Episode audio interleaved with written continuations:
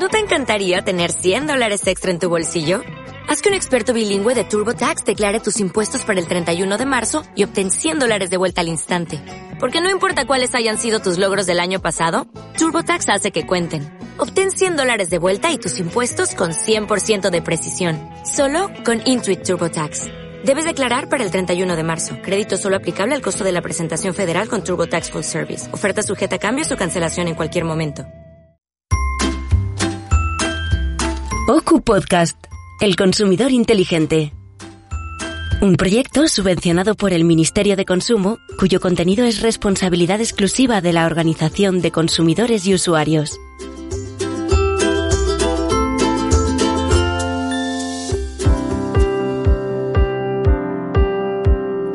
Hola, muy buenas a todos y bienvenidos una vez más a un podcast de OCU donde vamos a hablar de la hipoteca inversa. Como decíamos en el primer episodio de esta serie de cuatro, la hipoteca inversa es un producto pensado para obtener dinero a partir de la propiedad de una vivienda y siempre para personas mayores de 65 años. La pregunta sería, ¿cubre esta hipoteca inversa las necesidades reales tras la jubilación? Para responder a esta pregunta, OCU realizó una encuesta y un estudio de mercado sobre ofertas de hipoteca inversa. Actualmente, no parece una solución eficaz para quien necesite ingresos tras la jubilación. Sin embargo, vamos poco a poco informando sobre la hipoteca inversa y sus características. Vamos a ver ahora cuánto dinero se puede recibir con la hipoteca inversa. La cantidad que la entidad financiera presta a través de una hipoteca inversa depende de varios factores. Del valor de la vivienda en primer lugar, ya que cuanto más elevado sea el valor de la vivienda, mayor será el valor de la hipoteca inversa. Como ocurre con todas las hipotecas. Las cantidades que se obtienen en pago único o como renta oscilan en torno a la tercera parte del valor de tasación de la vivienda. Recordemos que en el caso de una hipoteca normal, el préstamo puede llegar al 80% del valor de tasación de la vivienda. También depende de la edad del solicitante. Cuanto más elevada sea la edad del solicitante, mayor valor podrá obtenerse de la hipoteca inversa, ya que se considera que el periodo para la finalización de la hipoteca es menor. En caso de que la hipoteca se traduzca en una renta periódica, se tiene en cuenta la respectiva esperanza de vida del titular o beneficiarios. Esto hace que en la práctica la cuantía a percibir pueda estar relacionada con el género, ya que, según el INE, en España a los 65 años de edad, la esperanza de vida de las mujeres supera en 4,4 años a la de los hombres. Los intereses de este préstamo son mucho más elevados que los de las hipotecas tradicionales. En octubre de 2022 rondaban el 6%, el doble de los de las mejores hipotecas para compra de vivienda a tipo fijo.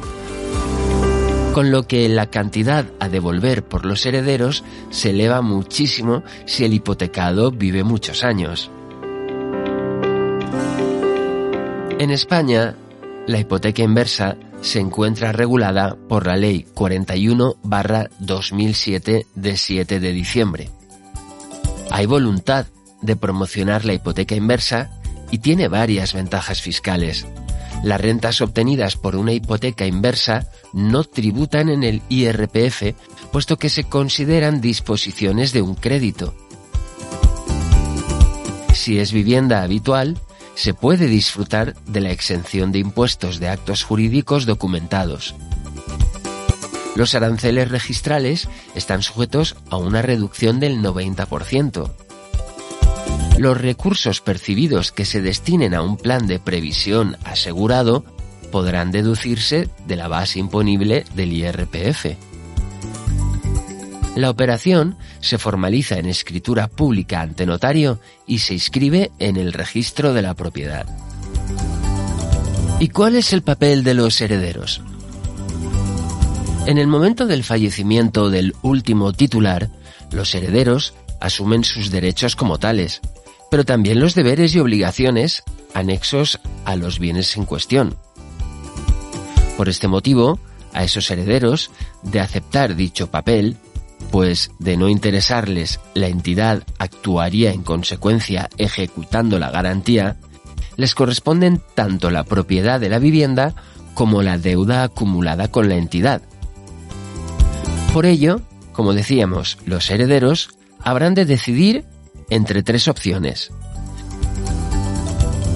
Mantener la propiedad de la vivienda, liquidando la deuda con la entidad y devolviendo el dinero prestado, cancelando el préstamo, la entidad no podrá exigir compensación alguna por dicha cancelación.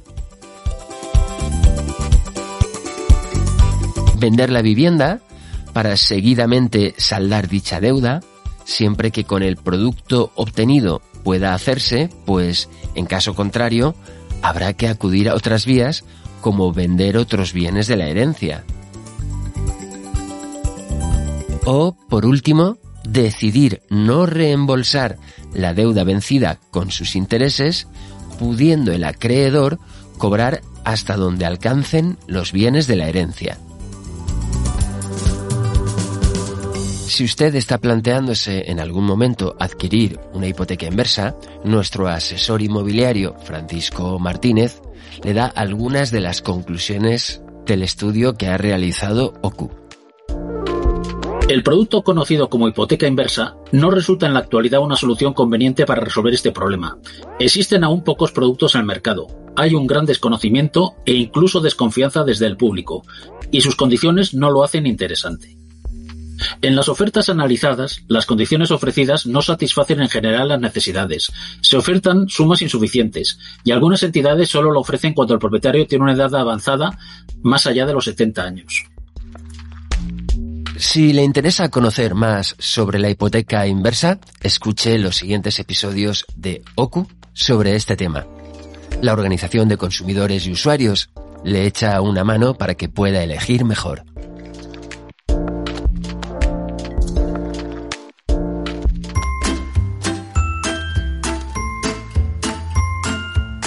OCU Podcast, El Consumidor Inteligente. Un proyecto subvencionado por el Ministerio de Consumo, cuyo contenido es responsabilidad exclusiva de la Organización de Consumidores y Usuarios.